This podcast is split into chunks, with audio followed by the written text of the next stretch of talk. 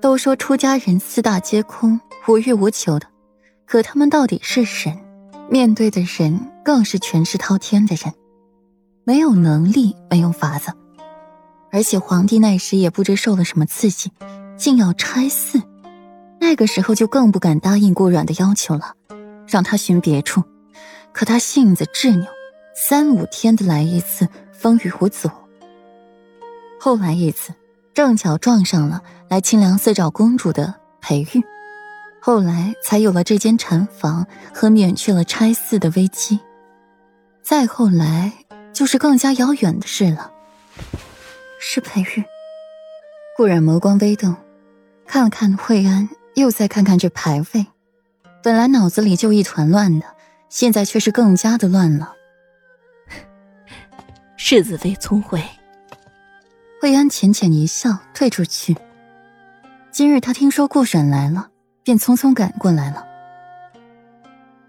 他不清楚顾阮对裴玉感情如何，他只知道裴玉对顾阮情根深重。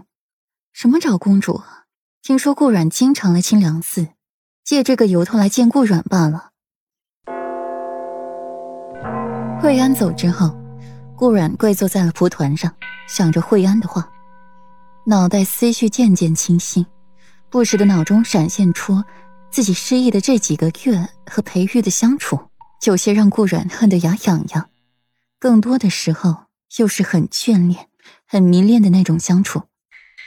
裴玉去明州了，自己会无聊想他；生病了，知道衣不解带的照料，想他的时候，自己的心跳非常的快。顾阮下意识的想去摸手腕上那颗碧绿色的珠子，却是摸了一个空。白皙纤细的手腕上戴着一条银质的手链，精致小巧，凉凉的贴在了皮肤上。顾阮皱起了眉，那只碧玉珠子是碧紫珠。在去年第一次和裴玉欢好之后，他喝了碧紫药，戴了碧紫珠，失忆后却摘掉了。他之前是失忆了，可不代表他的医术也跟着忘了。他只是不记得他死后十一年的事。他在和裴玉欢好的时候没带碧紫珠，他当时是想和裴玉生子吗？顾然指腹摩擦着那链子，唇瓣微微抿着。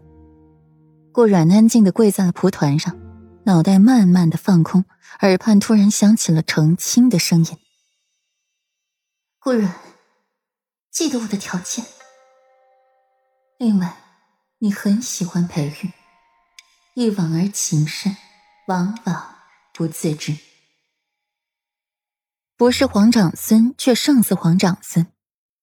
金秋九月，荣王殿下嫡子获泽满月，皇帝喜不自胜，与武皇后亲自操持打扮。距离前三日就已经忙碌了起来。面对皇宫的忙碌，裴王府却是不怎么安宁。林苑一早就闹了起来。经过裴玉一年多的调教，顾阮现在是知道了什么叫做按时作息了。以往现在还赖在床上死活不起的人，现在已经乖乖的坐在梳妆台前，有着丫鬟替自己梳妆更衣。听见外面的动静，顾阮不耐的蹙起了眉。任谁一清早就被人吵闹。谁心情也会不好的。外面怎么回事啊？那么吵。顾软戴好了发冠，银质流苏若隐若现的披在了长发上，稍做动作便左右晃动起来，额间的碎发梳起，露出了光洁饱满的额头，眉间的一点朱砂甚是耀眼，美的炫目。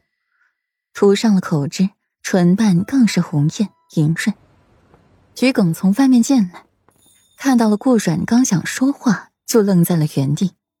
见顾阮咬唇，眼神魅惑，被狠狠的惊艳了一番。眉不描而黛，肤无需敷粉便白腻如脂，唇浆一抿，烟如丹果，神若秋水，有一种说不出的柔媚细腻。而眉心的一点朱砂，更是为顾阮平添了几分仙气。与眼角的胭脂痣交辉相映，更是让顾然美到了极处。一袭世子妃锦服更衬得顾然身若浮柳，姿容玉秀，